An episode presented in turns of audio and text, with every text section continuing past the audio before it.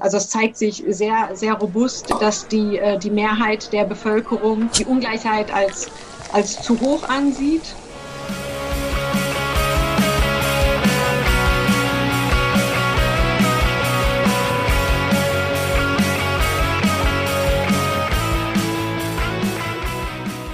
Ja, herzlich willkommen in der Wirtschaft, Judith und Martin. Schön, dass ihr da seid. Mit was stoßen wir heute an? Bei mir ist es äh, Wasser.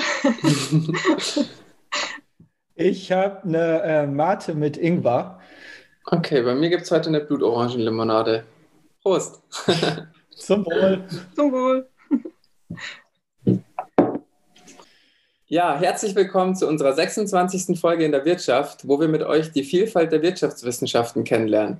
Dafür sprechen wir mit Expertinnen aus verschiedenen Teildisziplinen der Wirtschaftswissenschaften über ihre Forschung bzw. Arbeit und über aktuelle und gesellschaftlich relevante Themen. In unserer heutigen Folge ist Judith Niehüß bei uns zu Gast, mit der wir vor allem über Einkommensungleichheit und Umverteilungsinstrumente sprechen möchten. Hallo Judith, schön, dass du da bist. Hallo. Judith, du hast an der Uni Köln und in San Diego VWL studiert und in Köln auch promoviert.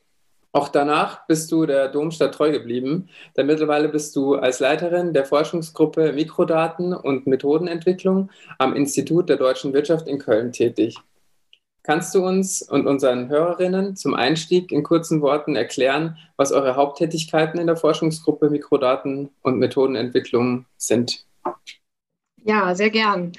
Also zunächst einmal inhaltlich äh, beschäftige ich mich schon eigentlich seit meiner Promotion oder seit Beginn meiner Promotion mit dem Thema Einkommensverteilung, Umverteilung und Chancengerechtigkeit. Ähm, habe zu diesen Themen dann auch im IW weitergearbeitet. Ähm, und jetzt die Forschungsgruppe Mikrodaten ist dann eine, eine ja, Gruppe im IW, wo Mitarbeiter, Mitarbeiterinnen aus ganz unterschiedlichen äh, Themenbereichen zusammenkommen, die die Gemeinsamkeit haben, dass sie vorrangig mit Haushaltsbefragungsdaten oder auch Unternehmensdaten, also Mikrodaten arbeiten, mit Befragungsdaten. Und in der Gruppe tauschen wir uns äh, darüber aus ähm, oder geben uns Feedback zu Methoden und so weiter. Das heißt, diese, diese Gruppe hat vor allem eine, eine empirische Ausrichtung. Da geht es vor allem um, um Datenarbeit und ähm, hat nicht so sehr eine inhaltliche ähm, Ausrichtung. Das heißt, es sind gewissermaßen dann so, meine Arbeit teilt sich dann in zwei Bereiche auf. Einmal halt die, die Methodennutzung und die empirische Arbeit äh, im Institut weiterzuentwickeln, den Austausch zu fördern, uns da auch ähm, weiter fortzubilden.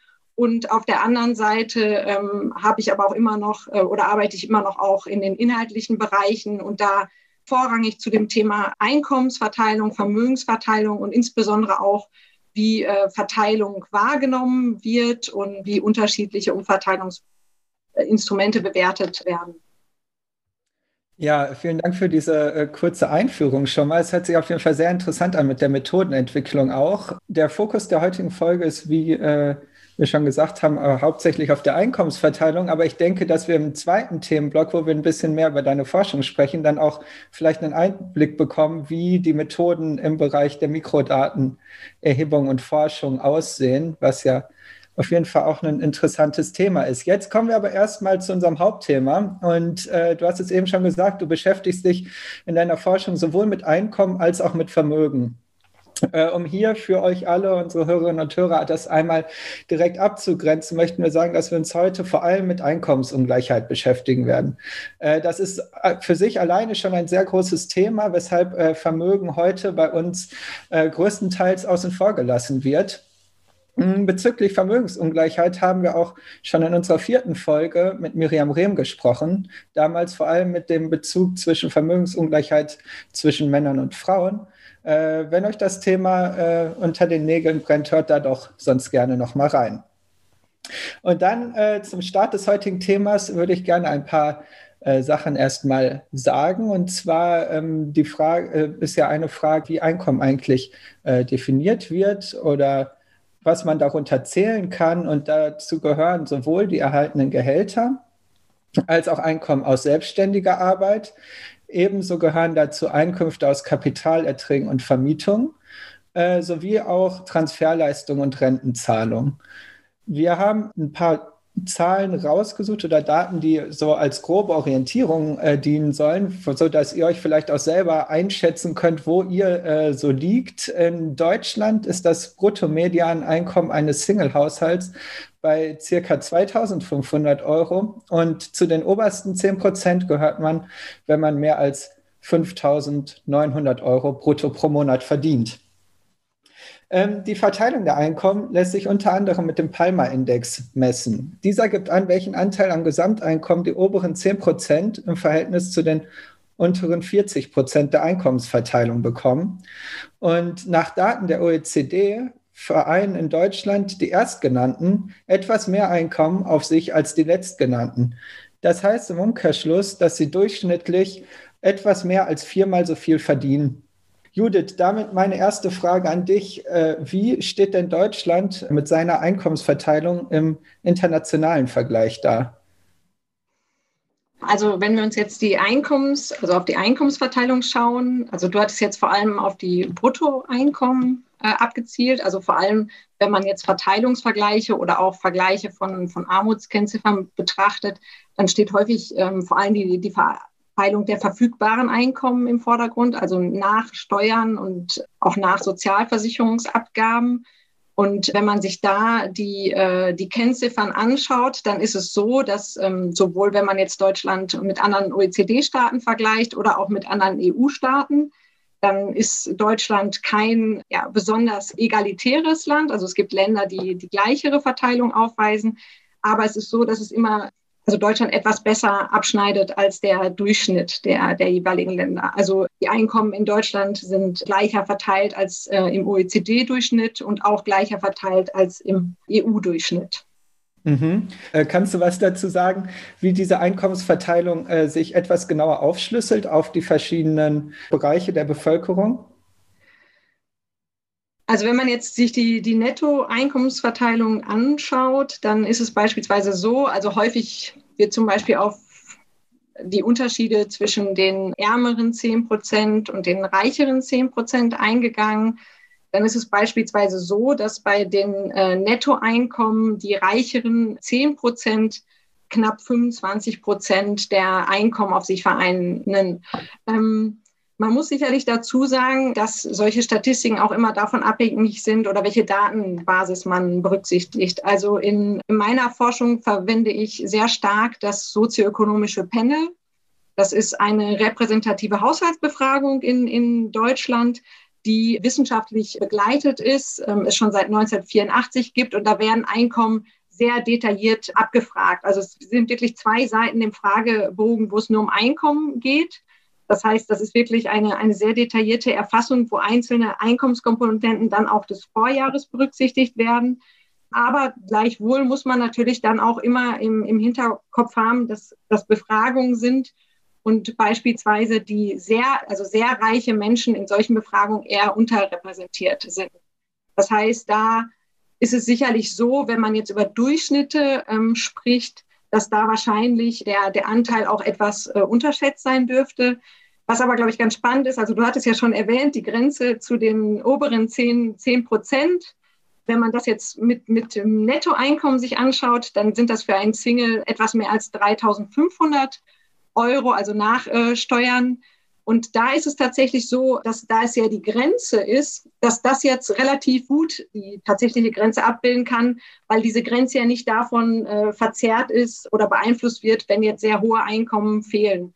Und da ist tatsächlich meine Erfahrung, dass wenn, wenn wir zum Beispiel solche Grenzen ausgeben, dass viele doch sehr, sehr überrascht sind, also ab welchem Einkommen man gewissermaßen bereits zu den oberen 10 Prozent gehört, da viele ähm, die Vorstellung haben, dass, dass das erst bei deutlich höheren Grenzen der Fall wäre. Mhm. Äh, genau, wir hatten in der Folge zur Vermögensungleichheit eben oder zur Vermögensforschung auch äh, das festgestellt, dass eben die Daten vor allem zu den obersten paar Prozent äh, sehr verzerrt sind. Beim Vermögen liegt es daran, dass es allgemein schwer ist, das Vermögen zu erfassen. Müsste es beim Einkommen, dadurch, dass ja eigentlich jeder Mensch sein oder ihr Einkommen auch irgendwie versteuern muss, müsste es da nicht eigentlich ein bisschen einfacher sein, da genauere Daten auch von den reichsten Prozent zu bekommen? Also tatsächlich, also es gibt ja die, ähm, also es wird ja die Einkommensteuer er, erhoben, da gibt es dann auch Daten, also eine ähm, faktisch anonymisierte Einkommenssteuerstatistik. Das heißt, da gibt es eine Datenlage auch über die Daten der, der reichsten Menschen. Bei den Daten ist es allerdings zum einen so, dass sie immer erst mit sehr größer Verzögerung verfügbar werden. Also aktuell ist der, der Mikrodatensatz für das Jahr 2014 verfügbar. Aber was der Datensatz tatsächlich ermöglicht, ist, dass er dann auch abgleicht. Also man kann dann quasi gucken, ob die Befragungsdaten des sozioökonomischen Panels auch den oberen Rand ganz gut repräsentieren. Und man muss dazu sagen, also die, die Steuerdaten haben den Nachteil, dass sie eben nur Steuerpflichtige berücksichtigen. Also es gibt ja auch gerade im unteren Bereich der Verteilung Menschen, die keine Steuern zahlen, die sind in dem Datensatz gar nicht abgebildet. Das heißt, insbesondere wenn man sich die, die gesamte Verteilung in Deutschland anschauen möchte, dann muss man quasi auf diese Befragungsdaten zurückgreifen. Aber dann also die Abgleiche zwischen den Daten zeigen dann, dass bis, sagen wir mal, oberen 10 Prozent, vielleicht sogar auch noch ein bisschen darüber hinaus, die Einkommen ja ganz gut sich decken mit, der, mit den Steuerdaten, aber dass dann tatsächlich die, äh, also wenn es dann wirklich zur Spitze geht, dass die in den Daten unterrepräsentiert sind, was dann halt auch einen Einfluss darauf hat, dass dann auch die Einkommensanteile da unterschätzt werden. Dankeschön äh, für die Einschätzung. Ja, sowohl gemessen an dem schon angesprochenen Palmer-Index als auch an dem bekannten oder bekannteren Gini-Koeffizienten, der die Verteilung des Einkommens zwischen 0, also alle bekommen gleich viel, und 1, eine Person bekommt alles und die anderen nichts, angibt, ist die Einkommensungleichheit in Deutschland seit der Wiedervereinigung gestiegen. Worin siehst du die Hauptgründe für den Anstieg der Ungleichheit in Deutschland? Also wenn man sich jetzt die, die ähm, Verteilung oder die Entwicklung der, der Ungleichheit der, der Nettoeinkommen seit der Wiedervereinigung anschaut, dann kann man, glaube ich, zunächst auch festhalten, dass, dass es nicht ein, ein kontinuierlicher Trend ist. Also tatsächlich, die, die Ungleichheit heute ist höher als beispielsweise auch zu den 80er oder 90er Jahren. Und sie ist insbesondere angestiegen zwischen Ende der 90er Jahre und dann bis, bis etwa ähm, 2005. Und wenn, wenn man da jetzt auf die Analysen schaut, dann sind das unter, also sind immer sehr, sehr viele Faktoren, die diese Ungleichheitskennziffern, also die aggregierte Ungleichheit beeinflussen. Ein Faktor ähm, ist sicherlich die, die steigende Arbeitslosigkeit in der Zeit, aber auch die Lohnungleichheit ist in der Zeit, hat zugenommen. Das heißt, die Differenzen zwischen einzelnen Lohngruppen, die, die äh, Löhne sind ja ein wesentlicher Teil der Einkommensverteilung. Aber zu der Zeit haben auch ja auch Selbstständigeneinkommen und so weiter zugenommen. Das heißt, da sind viele Faktoren. Die Beschäftigung hat sich verändert. Es äh, gibt zunehmend auch Teilzeitbeschäftigungsverhältnisse. Und da ist eine, eine ganze Reihe von Faktoren, die zu dieser Entwicklung äh, beigetragen hat. Wenn wir uns jetzt äh, oder wenn man sich die, die letzten Jahre anschaut, die Ungleichheit der Nettoeinkommen, dann ist es tatsächlich so, dass die aktuellen, äh, wobei aktuell, also die Befragungsdaten haben immer eine gewisse zeitliche Verzögerung. Das heißt, aktuell liegen da ähm, Einkommensdaten für das Jahr 2017 vor. Dann in den letzten Jahren hat sich die, äh, die Ungleichheit nicht mehr statistisch signifikant verändert. Also es gibt gewisse Schwankungen, aber da hat es jetzt keinen weiteren kontinuierlichen Anstieg äh, mehr gegeben. Aber gleichzeitig muss man natürlich auch festhalten, es ist auch nicht zurückgegangen zu dem Niveau, was wir jetzt Anfang der 90er Jahre hatten. Was würdest du sagen, worin siehst du einen Grund, dass quasi dann ab 2005 oder in den Daten, die wir uns vorher angeguckt haben, war es ungefähr, kann man sagen, bis zur Finanzkrise ist es angestiegen und dann nach der Finanzkrise ist es tatsächlich eher konstant geblieben, beziehungsweise in den Daten von der OECD, auf die wir geguckt hatten, kann man einen ganz leichten Anstieg noch feststellen, der aber deutlich schwächer ausfällt als vorher. Hm, was würdest du sagen, hat sich verändert, dass dieser Anstieg nicht mehr so stark ausfällt oder was aber auch hat dazu geführt, dass man es nicht geschafft hat, die Ungleichheit zu reduzieren? Also ein, ein Einflussfaktor ist sicherlich die, die Beschäftigungsentwicklung, dass wir ja gerade nach 2005 auch einen, einen großen Anstieg der Beschäftigung beobachten konnten. Gleichzeitig also ähm, ist sicherlich auch die Veränderung der oder dass, dass sich ähm, der Trend in der Lohnungleichheit nicht weiter vollzogen hat und sogar teil, teilweise in den letzten Jahren es auch eher so ist, dass sich die, äh, die Lohnungleichheit wieder etwas angeglichen hat. hat sicherlich auch dazu beigetragen. Und ähm, was sicherlich ähm, oder was auch viel diskutiert wird, ist, ist die Frage, warum die Ungleichheit nicht zurückgegangen ist. Also gerade vor dem Hintergrund, also wenn wir jetzt die Zeit vor der Corona-Krise äh, betrachten, was ja, die ja durch eine eher oder eine sehr positive Wirtschafts- und Beschäftigungsentwicklung gekennzeichnet war, warum die Ungleichheit nicht zurückgegangen ist. Und da ist es so, also dass, ähm, es gibt zum Beispiel jetzt im Rahmen der Forschung zu dem bald erscheinenden neuen Armuts- und Reichtumsbericht Analysen, die untersucht haben, wie einzelne Faktoren, also wenn jetzt zum Beispiel die Beschäftigung sich nicht verändert hätte, wie dann die Ungleichheit ausgesehen hätte und das halt für unterschiedliche Faktoren. Und dann kann man sehen, dass wenn jetzt man nur isoliert diesen Beschäftigungseffekt gehabt hätte, dann wäre davon tatsächlich eher ein, ein ungleichheitsreduzierender Effekt ausgegangen. Und aber tatsächlich in den letzten Jahren hat sich auch durch die Migration die Einkommensverteilung verändert. Also es sind ja viele Menschen ähm, also nach Deutschland zugewandert und ähm, da ist die Beobachtung, dass die häufig zunächst eher in den unteren Einkommensbereich einsteigen und dadurch dann auch ähm, einen Einfluss auf die Einkommen der dann je, oder der dann neu zusammengesetzten unteren Einkommensgruppe haben und dass da auch insbesondere die Veränderung der Zusammensetzung der Bevölkerung einen, einen Einfluss darauf hatte, dass sich die Einkommen im unteren Bereich nicht so, nicht so positiv ähm, entwickelt haben. Judith, das heißt, du würdest sagen, dass die Zunahme des Gini-Koeffizienten eher daran liegt, dass ärmere Einkommen abnehmen, also dass deren Einkommen abnimmt und nicht, dass es andersrum ist, dass das Einkommen der Reichen überproportional zunimmt. Also das kommt jetzt auf die äh, Betrachtung des, des Zeitraums an. Also in, den, in, der, in dem Zeitraum, den, also wo sich der, der Ungleichheitsanstieg sehr stark gezeigt hat, da war es auch so, dass die, die oberen Einkommen überproportional zugenommen haben. Also ich hatte ja auch schon darauf verwiesen, sicherlich auch mit der Entwicklung von selbstständigen Einkommen und auch, also wenn, wenn ja die Lohnunterschiede zunehmen, beispielsweise, weil zum Beispiel höher ausgebildete Arbeit stärker entlohnt wird.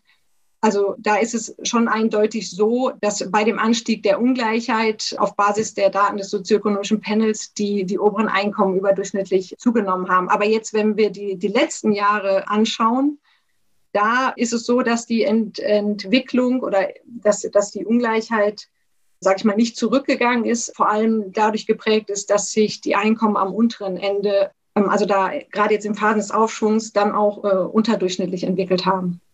Würdest du sagen, dass die Migration die hauptsächliche Erklärung dafür ist oder gibt es noch andere Faktoren? Also jetzt mit, mit Blick auf die Entwicklung seit, also, in den, also insbesondere in den letzten Jahren, also wenn man sich da jetzt auch die, die Entwicklung der Einkommensverteilung nach Einkommensgruppen anschaut, da ist die Einkommensentwicklung im, im unteren Bereich würde ich sagen, schon sehr stark dadurch geprägt. Also das zeigen auch die Analysen, die dann untersucht haben, wie, wie die Einkommensentwicklung aussähe, wenn es keine Migration gegeben hätte. Und man muss also da sicherlich auch erwähnen, also es wird ja häufig dann auf die Einkommensentwicklung der oberen 10 Prozent und der unteren 10 Prozent verwiesen, dass das nicht immer die, die gleichen Leute sind. Also ähm, wenn man dann, man vergleicht dann die, die unteren 10 Prozent zum Beispiel des Jahres 2010 mit den dann unteren 10 Prozent des Jahres 2017. Und da verändert sich die Gruppe auch sehr stark. Also ähm, es ergibt sich ein, ein deutlich anderes Bild, wenn man die, die Einkommen derjenigen betrachtet, also der gleichen Menschen, wenn man quasi die, die Gruppe konstant hält und dann die Einkommensentwicklung betrachtet, die ist dann deutlich positiver, aber da muss man dann wiederum berücksichtigen, dass das häufig auch dadurch beeinflusst ist, dass es beispielsweise jetzt, äh, da sind dann auch Alterseffekte natürlich abgebildet. Also wenn Leute in den Beruf einsteigen, dann können sie ja teilweise relativ große Einkommenszuwächse haben. Das ist dann da auch, da auch mit, ähm, mit abgebildet.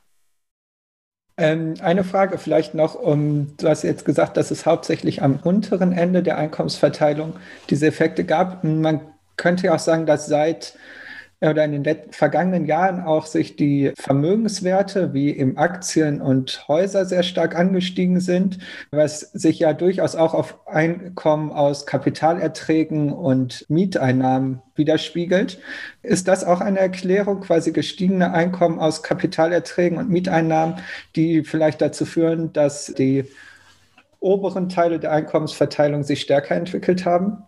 Da muss man, also wenn man sich jetzt die Einkommensentwicklung im, im sozioökonomischen Panel anschaut und dann insbesondere auch die der, der oberen Einkommensgruppe, dann sieht man diese Entwicklung in den letzten Jahren nicht. Aber man muss dann natürlich auch sicherlich sagen, dass das Einkommen sind, die in den Daten nicht gut abgebildet äh, sind. Also gerade Kapitaleinkommen, dass die sicherlich äh, unterrepräsentiert sind in, in den Befragungsdaten. Und da ist es tatsächlich dann auch schwierig, die sind ja auch in den Steuerdaten nicht, ähm, also durch die Abgeltungssteuer nicht, nicht komplett erfasst. Das heißt, da ist sicherlich dann auch eine gewisse Ungenauigkeit. Also wenn man sich die Einkommensentwicklung anschaut, dann ist es tatsächlich also ähm, es gab jetzt ja vor der Corona-Krise wirklich eine, eine lange Zeit positiver Einkommenszuwächse.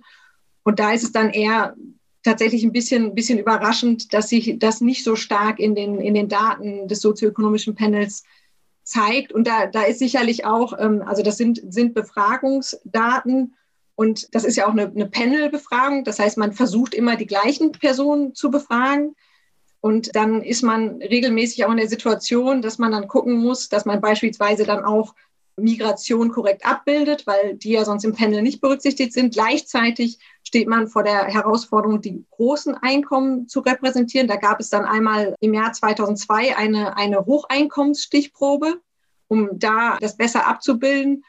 Und jetzt ist es aber im Panel so, dass natürlich dann immer wieder auch einige Leute nicht mehr antworten. Und es kann beispielsweise sein, dass dadurch, dass diese Leute am oberen Rand schlechter repräsentiert sind, dass auch da sich wieder, wieder eine Veränderung ergibt, die dazu führt, dass da die Entwicklung unterschätzt wird. Aber ähm, jetzt gerade, was sicherlich auch mit Blick auf den, den oberen Rand ganz interessant ist, dass es da jetzt ein sehr großes Projekt äh, gab vom Deutschen Institut für Wirtschaftsforschung in Berlin, also beim, beim SÖP, wo ganz explizit Hochvermögende, also Menschen, die beispielsweise Unternehmensbeteiligung haben, gefragt wurden, die jetzt dann auch in die Daten wieder einfließen. Das heißt, also es ist dann quasi, also ähm, dann ist wieder die, die Herausforderung, dass es gewissermaßen wieder ein, ein Bruch in der Statistik äh, gibt.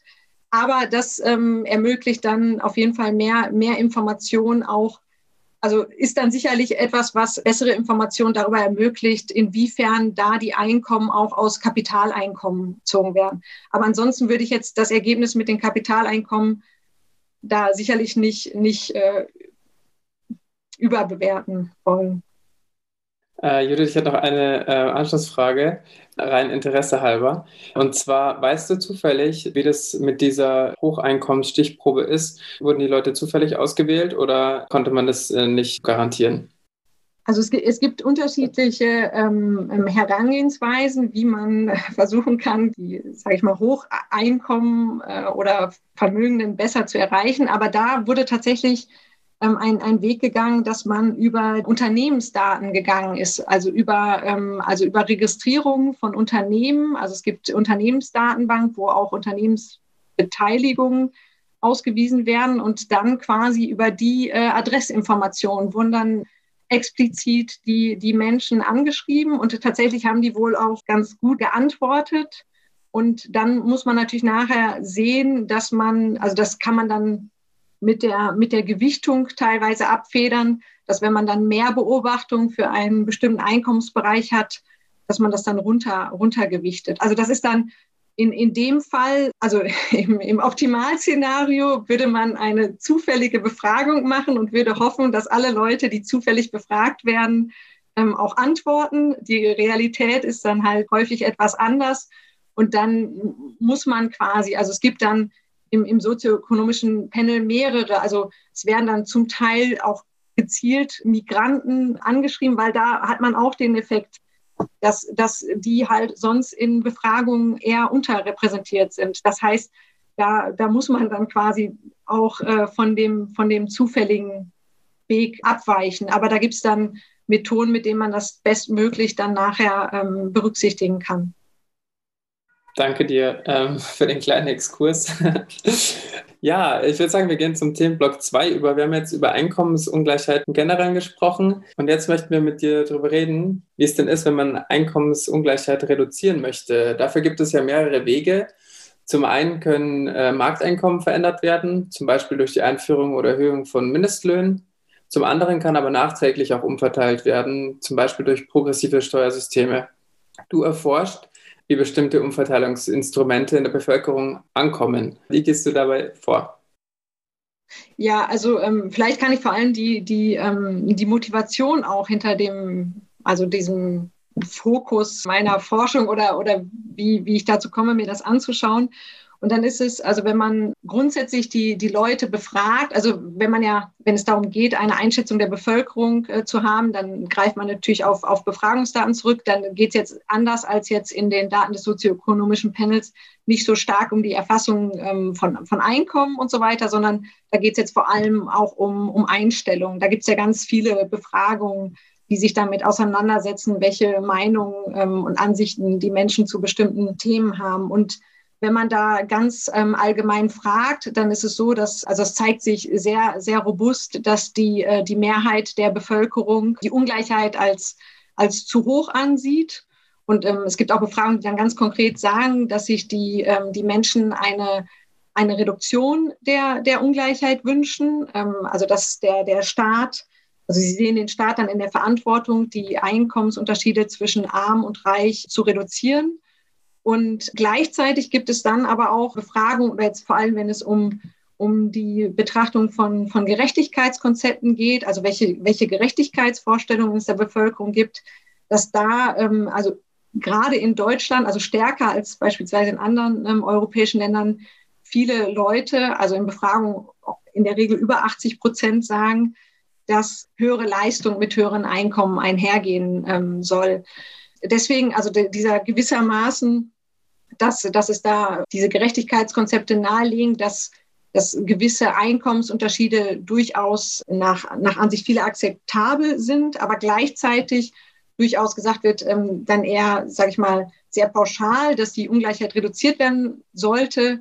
Also wie das so zusammenkommt, das, das hat mich dann auch motiviert, da genauer dann auch zu schauen, wie bestimmte Verteilungsinstrumente bewertet werden. Ja, genau. Und äh, wie, äh, wie machst du das? Also wie, wie führst du das dann durch? Und auch was, äh, welche Instrumente sind das, die du dir da angeguckt hast? Also tatsächlich, ähm, also vorrangig werte ich schon vorhandene Befragungsdaten aus oder beziehe mich auf Auswertungen aus, aus anderen Studien. Also es gibt da eine ganze Reihe von Befragungen, die sich mit dem, mit dem Thema befassen. Und jetzt, also es war jetzt ja auch so ein bisschen die Frage, was, was, wie man, wie man die Verteilung äh, verändern kann. Also jetzt auch aus, aus finanzwissenschaftlicher Sicht oder ich sage mal, die, die zielgerichteten, zielgerichtetesten Maßnahmen sind sicherlich, also wenn wir jetzt mal von der Markteinkommensverteilung absehen, die Einkommenssteuer und Transfers. Also wenn man jetzt eine sehr progressive Einkommenssteuer hat, also dass Reichere einen deutlich größeren Anteil zahlen als mittlere oder untere Einkommen, dann, dann reduziert das zielgerichtet die Ungleichheit und gleichzeitig, wenn man sehr zielgerichtete Transfers hat, also Transfers, die äh, besonders denjenigen zugutekommen, die im unteren Einkommensbereich verortet sind. Und wenn man, wenn man sich das jetzt ähm, anschaut, dann also jetzt die, die Präferenzen der Menschen, dann, dann sieht man, dass, dass es insofern passt. Also die, die Menschen jetzt, wenn, wenn es darum geht, welche Eingriffe es jetzt im, im Sinne von Abgaben, also Finanzierung von Umverteilung geben sollte, dass es dann tatsächlich eine relativ große Zustimmung zu höheren äh, Steuern für höhere Einkommen gibt. Also insbesondere, wenn es unter höhere Steuern für Reiche tituliert ist.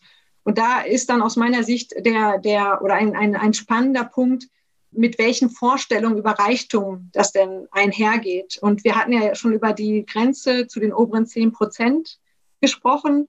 Und da ist es tatsächlich so, dass die Forschung auch zeigt, dass ähm, viele, die zu den also von, von ihren Einkommen her zu den oberen 10 Prozent gehören, dass sie selber ihre Einkommensposition äh, unterschätzen. Also äh, es gibt nur sehr wenige in Deutschland, die sich tatsächlich als reich einsortieren. Das heißt, dass viele dann natürlich auch denken, dass tendenziell halt die Reichen, die anderen von der Steuer dann betroffen wären. Und gleichzeitig gibt es aber auch Fragen dazu, was die Leute glauben, wie viele, wie viele Reiche es denn gibt und da wiederum glauben viele, dass ein, ein Fünftel unserer Bevölkerung oder mehr reich sind, also eher 20 Prozent. Und das ist tatsächlich, wenn man jetzt zugrunde legt, dass die meisten als Reichtumsgrenze viel höhere Grenzen im Kopf haben als jetzt die, diese Grenze zu den oberen 10 Prozent. Und dann ist ja nur noch eine sehr, sehr kleine Gruppe ist, dass, dass tatsächlich dann auch das Potenzial der Steuer dann auch gewissermaßen überschätzt wird, weil, ähm, weil man halt glaubt, diese Gruppe wäre sehr groß. Und da ist, glaube ich, dann auch ganz interessant die, die äh, Reichensteuer oder die ja Reichensteuer genannt wird, also die 45 äh, Prozent, die ja ab, ich glaube, aktuell sind es ungefähr 275.000 Euro zu versteuerndes Einkommen, dass äh, die, diese Steuer nur, ich glaube, 0,2 Prozent der Bevölkerung oder so zahlen müssen. Also es ist eine sehr sehr kleine, ähm, kleine Gruppe und dann geht damit auch einher, dass ein, ja, dass da auch nur ein geringeres Aufkommen mit einhergeht. Und da, also das finde ich äh, tatsächlich halt, halt spannend, halt die, diese Abgleiche zwischen, ähm, was ist die Wahrnehmung von bestimmten Einkommensgrenzen und was, was ist die äh, Realität. Kannst du dir erklären, warum sich manche Instrumente wie eine stärkere Besteuerung der hohen Einkommen oder auch Vermögen oder Erbschaften in Deutschland sich nicht durchsetzen, obwohl eine, wie du schon gesagt hast, große Mehrheit davon profitieren würde durch eine solche Umverteilung und eben auch, wie du schon erwähnt hast, es diese Umfragen eben auch gibt, aber da wenig passiert?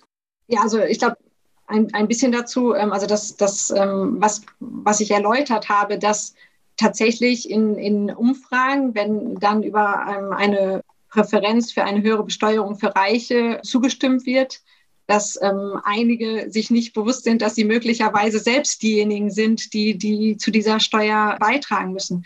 Tatsächlich gibt es sogar auch Experimente, die, die andeuten, dass sich Umverteilungspräferenzen teilweise verändern, wenn es dann diese Info gibt, dass man selber gewissermaßen nicht derjenige ist, der, der profitiert von der Maßnahme, sondern selber diese, diese finanzieren. Ähm, ich glaube, dass also tatsächlich spielt das auch bei anderen Steuern eine Rolle.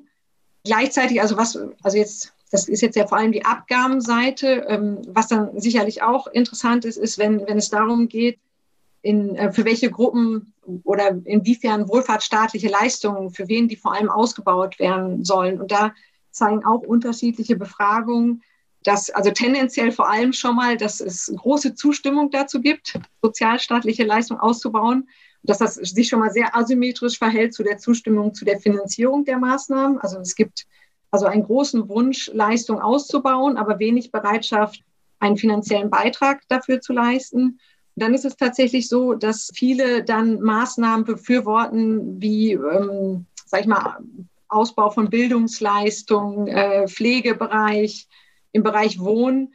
Und Maßnahmen, die tendenziell weniger Zustimmung erfahren, sind dann beispielsweise Maßnahmen wie Erhöhung äh, des Arbeitslosengeldes, Hartz IV.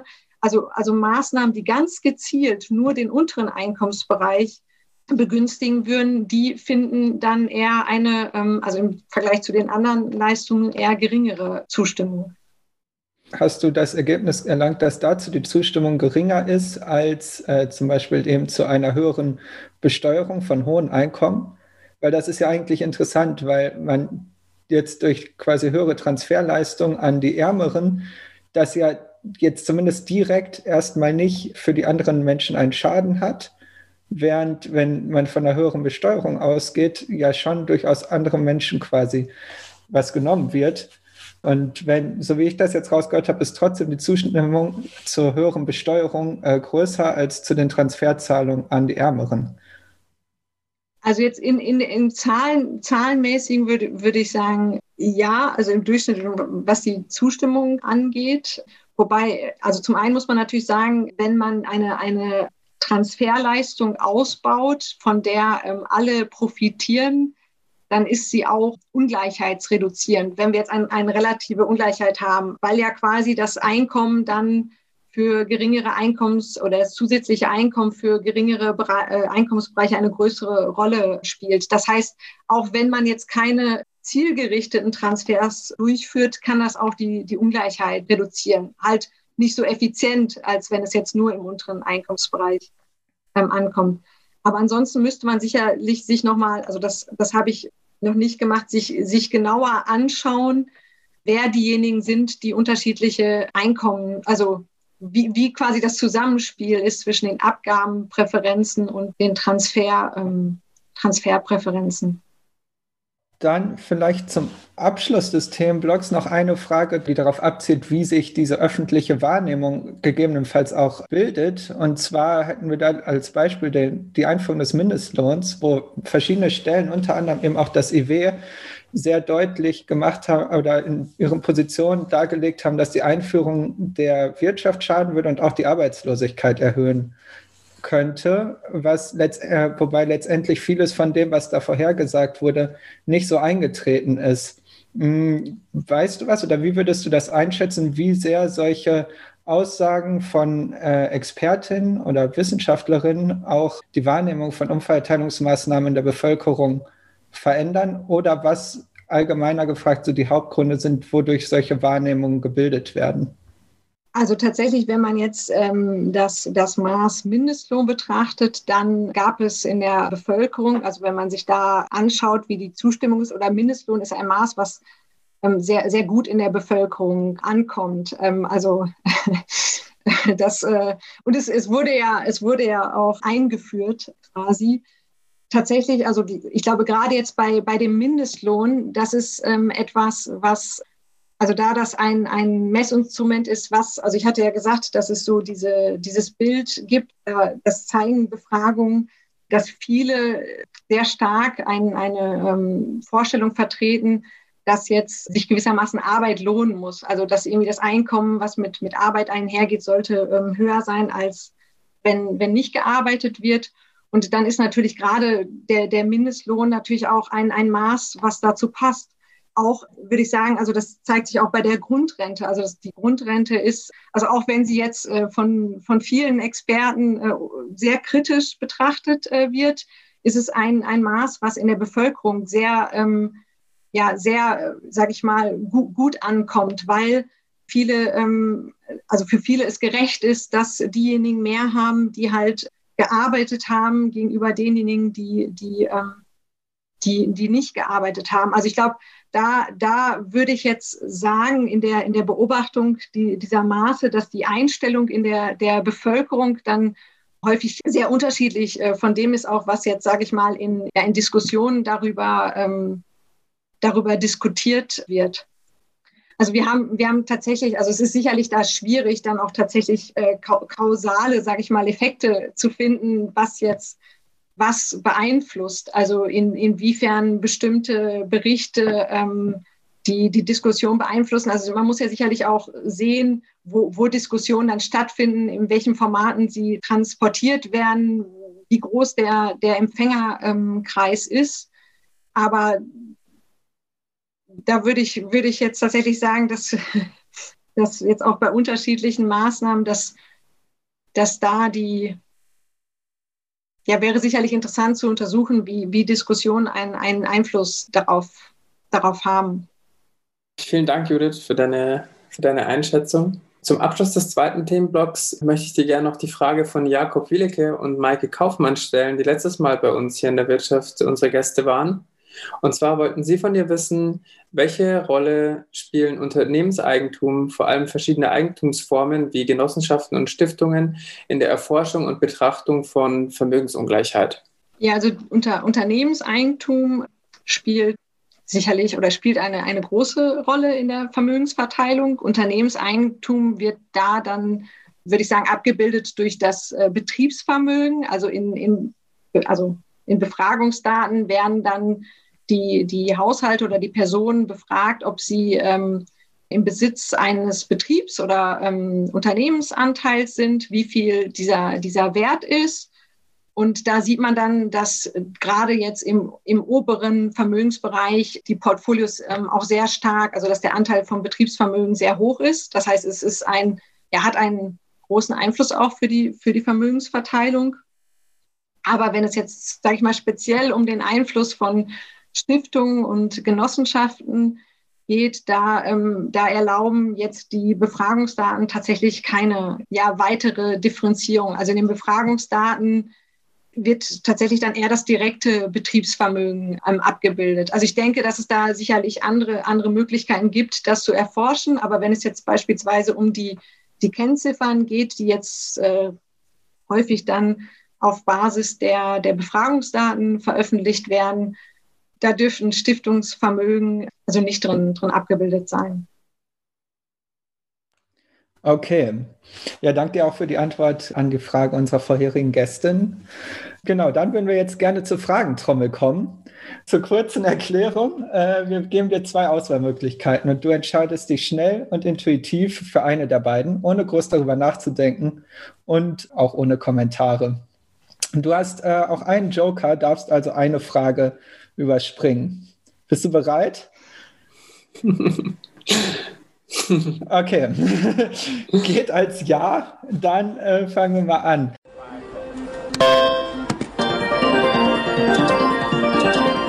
Grünes Wachstum oder Postwachstum? Grünes Wachstum. Wenn es um Karneval geht, Jeck oder Muffel? Jeck. er oder Starter? Starter. Noch. Empirie oder Theorie? Empirie. äh, Mindestlohn, hoch oder runter? Joker. da kommt bestimmt noch mehr. In deiner Forschung beschäftigst du dich lieber mit Einkommen oder Vermögen? Einkommen. Mehr Staat oder weniger Staat? Weniger Staat. Wer trägt die Verantwortung, die Politik oder das Individuum? Das Individuum. Äh, Frauenquote, ja oder nein? Ja. Erbschaftssteuer oder Vermögenssteuer? Erbschaftssteuer. Hm, Schuldenbremse, ja oder nein? Ja. Klimakatastrophe, optimistisch oder pessimistisch? Optimistisch. Okay. okay. Danke, das, war's das war ja, das war ja, äh, war ja vollkommen okay und, äh, und ich habe äh, gefühlt mein äh, Joker wohl überlegt und äh, gut gewählt. Sehr gut, das freut uns. Ja, es ist manchmal doch gar nicht so gemein, wie man vorher denkt. Nein, das, ist, äh, das war tatsächlich, äh, also da hatte ich jetzt, äh, ja. Schlimmeres erwartet. Ja, ja. Mit, mit Karneval ist natürlich ein, ein ist natürlich schade, schade dieses Jahr. Also es ist ja sehr passend, morgen wäre ja. Ähm, genau, deshalb ist die Frage auch drin. Natürlich nochmal an alle, ne? dieses Jahr muss es ausfallen und dafür wird dann doppelt, nächstes Jahr hoffentlich doppelt so gefeiert. ja, aber du bist auch traurig, dass es ausfällt dieses Jahr. Ja, es war jetzt eine Ja-Nein-Frage. Es gibt sicherlich noch jäckere Kandidaten, aber es ist schon, äh, ja, also gerade gerade Weiberfastnacht, also ähm, ist, ist immer, ähm, also es ist ja häufig, glaube ich, dann, dass man das auch im kollegialen Umfeld äh, macht und wir haben dann, waren dann auch häufig so im Straßenkarneval und das ist schon, schon, ähm, also gerade wenn das jetzt nicht so touristisch geprägt ist, ähm, ist das, glaube ich, schon einfach ein sehr, sehr positives, äh, positives Zusammenkommen. ja, sehr schön. Ja, ich kann es sehr gut nachvollziehen. Und äh, wir hoffen einfach, dass es bald wieder möglich sein wird, Karneval zu feiern. Gut, und das ist eigentlich ein perfekter Übergang zu äh, unserem dritten Themenblock, denn äh, nicht nur Karneval äh, leidet unter der Corona-Pandemie, sondern die Corona-Pandemie hat auch weitergehende Auswirkungen unter anderem auch auf die Einkommensungleichheit. Äh, du hast gemeinsam mit deinen Kollegen Martin Besnoska und Maximilian Stockhausen einen Artikel über die Verteilungsfolgen der Corona-Pandemie veröffentlicht. Den findet ihr, liebe Hörerinnen und Hörer, äh, wie immer in den Quellen zu unseren Folgen. Und äh, zunächst einmal äh, wäre die Frage, wer ist denn äh, besonders betroffen von Einkommenseinbußen während der Pandemie? Vielleicht kurz zu der, der Studie, wie wir, wie wir das gemacht haben. Also erstmal muss man sicherlich sagen, das ist eine, eine Abschätzung und ähm, das spiegelt den Stand äh, wider, den wir quasi durch eine Befragung, äh, die wir im August letzten Jahres durchgeführt haben, also wo wir Menschen gefragt haben, welche Einkommensveränderungen sie durch die Corona-Krise hatten, wo man dann sicherlich festhalten muss, dass, ähm, dass das jetzt ja noch keine, keine endgültige Abschätzung sein kann, weil wir jetzt ja sehen, äh, dass jetzt immer noch die äh, Pandemie auch große, große Folgen für Wirtschaft und Gesellschaft haben. Und dass wir uns jetzt da vor allem auf, auf monetäre Auswirkungen konzentrieren. Also jetzt, ähm, es gibt ja auch viele, also an vielen Stellen Einflussfaktoren oder auch auch jetzt inwiefern jetzt die, ähm, dass es keinen Präsenzunterricht gibt, was das für Auswirkungen hatte, das, das bleibt jetzt da alles außen vor. Und wir haben versucht, also wie ich ja vorher schon gesagt habe, die Befragungsdaten haben einmal eine gewisse Verzögerung. Das heißt, es gibt jetzt Einkommensdaten, die ein paar Jahre zurückliegen. Das kann natürlich nicht den aktuellen Stand wiedergeben. Deswegen haben wir eine Befragung durchgeführt. Und da sieht man, dass wenn man sich jetzt die, die Verluste nach dem Markteinkommen anschaut, dass verstärkt Einbußen im unteren Bereich der Markteinkommen zu finden sind. Also geringfügig Beschäftigte, dadurch, dass sie beispielsweise ihren äh, Minijob ohne Ausgleich verloren haben, haben große Verluste und äh, natürlich auch Selbstständige, die teilweise, also Selbstständige haben in absoluten Zahlen dann auch die, die äh, größten Verluste, ähm, also in bestimmten Bereichen. Also wir konnten mit unseren Daten aber nicht jetzt analysieren, welche Branchen da besonders betroffen waren. Und dann natürlich durch, äh, durch Kurzarbeit. Ähm, also gerade wenn, wenn es da keine Zuschläge gibt, sind natürlich auch Einkommenseinbußen in den Daten. Und da, also wenn man sich dann nur die, die Markteinkommen anschaut, dann, dann sieht man, dass die relativ stärkere Betroffenheit im, im unteren Bereich ist. Und das haben auch andere Befragungen schon, schon gezeigt. Und ähm, was wir dann gemacht haben, ist diese Veränderung über ein Matching mit den Daten des sozioökonomischen Panels zu kombinieren. Also wir wollten gewissermaßen eine Art Szenarien abbilden oder dann ein, ein wie, wie sich Einkommen verändern und was für einen Einfluss das hat. Und dann sieht man beispielsweise auch, dass man dadurch schon andere Ergebnisse hat, wenn man quasi sich nicht nur diejenigen anschaut, die betroffen sind, also die ja vor allem im Bereich der, der Erwerbstätigen liegen, sondern halt die gesamte Bevölkerung betrachtet. Dann ähm, werden schon oder gibt es schon gewisse Unterschiede. Wobei auch da wir sehen, dass ähm, die Verluste stärker im, im unteren Einkommensbereich sind. Und dann haben wir halt darüber hinaus auch noch uns angeschaut, wie staatliche Maßnahmen da ähm, im Zweifel oder auch Kurzarbeitergeld und andere Maßnahmen, wie die ähm, Einkommensverluste abfedern konnten. Mhm, genau, jetzt hab, hast du schon mehrere Sachen gemacht. Also wenn ich das richtig verstanden habe, ist es so, dass quasi, wenn man sich die Markteinkommen betrachtet, die äh, Einkommensungleichheit tendenziell gestiegen ist, zumindest bis August, also zu, sagen wir mal zu Beginn der Pandemie. Und äh, wenn man sich aber nach den staatlichen Maßnahmen das anguckt, dann äh, sieht das deiner äh, sieht das anders aus oder habe ich das falsch verstanden? Genau, also wir haben, wir haben gesehen, wenn man jetzt die, die aggregierte Ungleichheit dann, dann ausrechnet und dann das, das vergleicht, dann bei, also nur die Markteinkommen betrachtet, dann sieht man, dass die, die Ungleichheit ähm, zugenommen hat. Also aus dem Grund, weil die Effekte stärker im, im unteren Bereich ähm, ausgeprägt waren. Und wenn man dann die verfügbaren Einkommen anschaut, und da muss man dann hinzufügen, da spielen mehrere Faktoren eine Rolle, weil ähm, also grundsätzlich ist ja die Herausforderung, dass wir jetzt kein, wir haben ja nicht das Szenario 2020 ohne Corona. Das mhm. heißt, ähm, wir können nur 2020 mit Corona und was alles sonst noch passiert ist, mit 2019 ähm, vergleichen. Also das ist quasi unser, unser Analysedesign, sage ich äh, mal. Und dann ähm, ist es so, dass zum Beispiel im Jahr 2020 oder ja schon vor, vor Corona gewissermaßen die Rentenerhöhung äh, festgelegt war, die sich ja immer an die Lohnentwicklung des Vorjahres anknüpft. Dann wurden im Jahr 2020 beispielsweise auch Reformen beim Wohngeld äh, und Kinderzuschlag umgesetzt, die wir dann quasi auch dem Jahr 2020 zurechnen. Und dazu kommen noch die, die Maßnahmen von, von, der, ähm, von der Regierung. Also beispielsweise der Kinderbonus ist da eine Maßnahme, der, ähm, da er ja bei der Grundsicherung nicht angerechnet wurde, die, die also einen ungleichheitsreduzierenden Effekt hat. Und ähm, dadurch in der, in der Gesamtschau, wenn man sich das, das anschaut, dann sieht man, dass sich dann zwar ein, ähm, immer noch ein negativer Effekt im Mittel auf die Einkommen ergibt, aber dass sich die Ungleichheit oder dass die Ungleichheit relativ äh, stabil ist. Mit allen Unsicherheiten, die ähm, die, die Analyse und die damit einhergehenden Annahmen hat. lässt sich daraus quasi schließen, dass ihr insgesamt die staatlichen Maßnahmen als effektiv einschätzen würdet?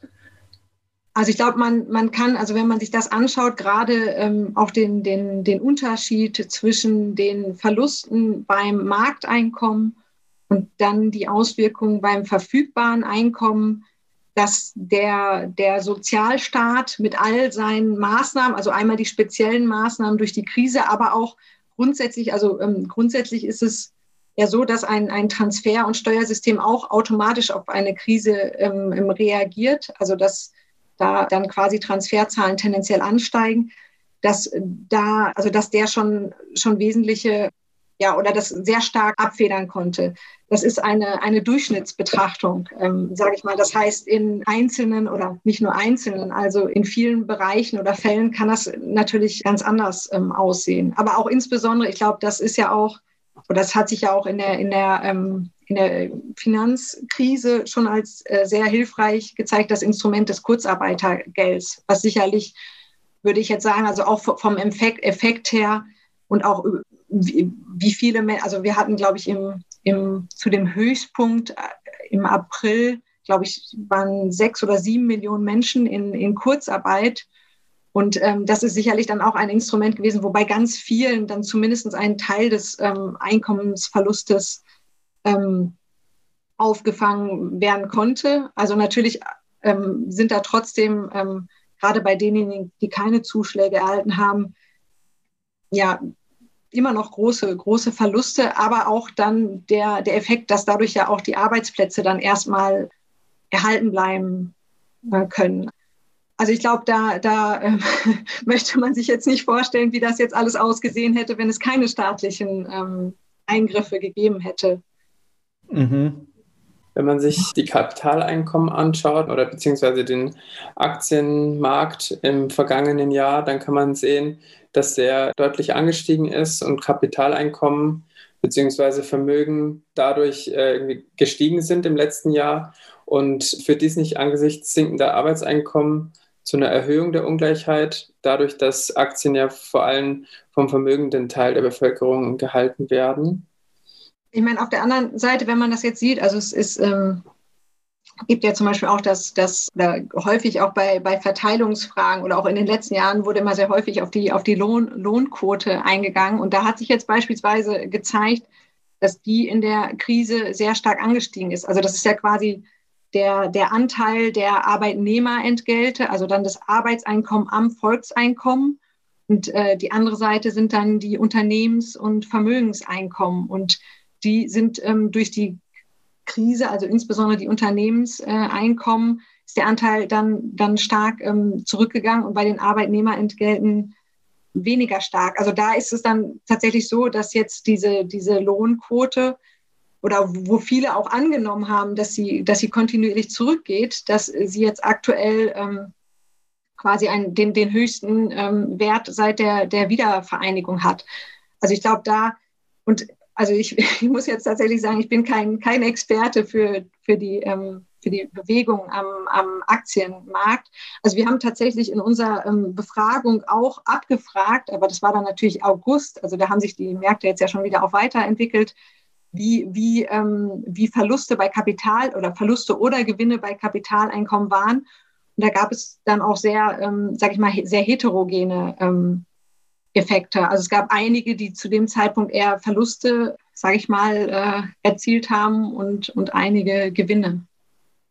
Ja, ich glaube, wir kommen dann langsam wieder dem Ende entgegen. Und in der nächsten Folge wird Sebastian Thieme äh, von der Denkfabrik für Wirtschaftsethik bei uns zu Gast sein. Wir möchten mit ihm vor allem über Selbsterhaltung, ökonomische Misanthropie und normative Ökonomik sprechen und wollten dich fragen, was du schon immer mal von ihm wissen wolltest. Ja, ich schließe mich dann äh, mit meiner Frage an den letzten Punkt der normativen Ökonomik an und würde, würde gerne wissen, ähm, wie er die zunehmende Empirisierung der Volkswirtschaftslehre, also dass zunehmend auch ähm, mit empirischen Datenauswertungen gearbeitet wird, wird beurteilt. Also vielleicht erstmal, ob er diesen Eindruck, dass das äh, äh, immer eine immer größere Rolle in dem Fach spielt, ähm, ähm, teilt. Und dann dazu auch die Frage, ob das ähm, aus seiner Sicht ähm, dazu beitragen kann, dass, sage ich mal, die Forschung weniger ähm, normativ wird ähm, oder auch nicht.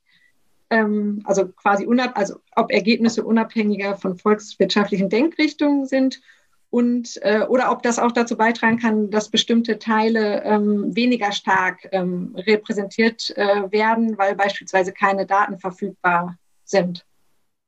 Ja, super spannende Frage auf jeden Fall. Ja, da äh, freue ich mich auch schon auf die Beantwortung. ja, wunderbar. Ähm, wir freuen uns über Feedback. Und wenn ihr mal eine Runde in der Wirtschaft schmeißen möchtet, dann könnt ihr das gerne per PayPal machen. Ähm, hier möchten wir ein großes Dankeschön an die, äh, an die Anita sagen, die die letzte Runde hier in der Wirtschaft geschmissen hat. Nähere Infos dazu findet ihr auf unserer Homepage. Äh, dort findet ihr auch die Quellen zu der heutigen Folge. Die verlinken wir euch wieder.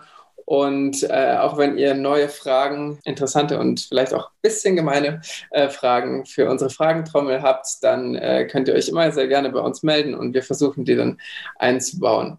Genau. Also danke an euch, liebe Hörerinnen und Hörer, ähm, dass ihr wieder eingeschaltet habt. Und danke, Judith, an dich für das spannende Gespräch und dass du dir Zeit für uns genommen hast, ähm, um mit uns über die Einkommensungleichheit in Deutschland zu sprechen sehr gern und äh, vielen Dank auch, äh, auch an euch und für den Joker bei der Fragenturm.